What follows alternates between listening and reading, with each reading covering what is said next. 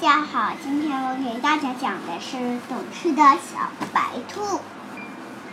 一只小白兔拿着篮子，蹦蹦跳跳的去采蘑菇。它刚走到，它刚走上独木桥，看见对面的山羊爷爷正准备过桥。小白兔对山羊爷爷说：“山羊爷爷，您先过桥吧。”他很有礼貌，对吧？嗯。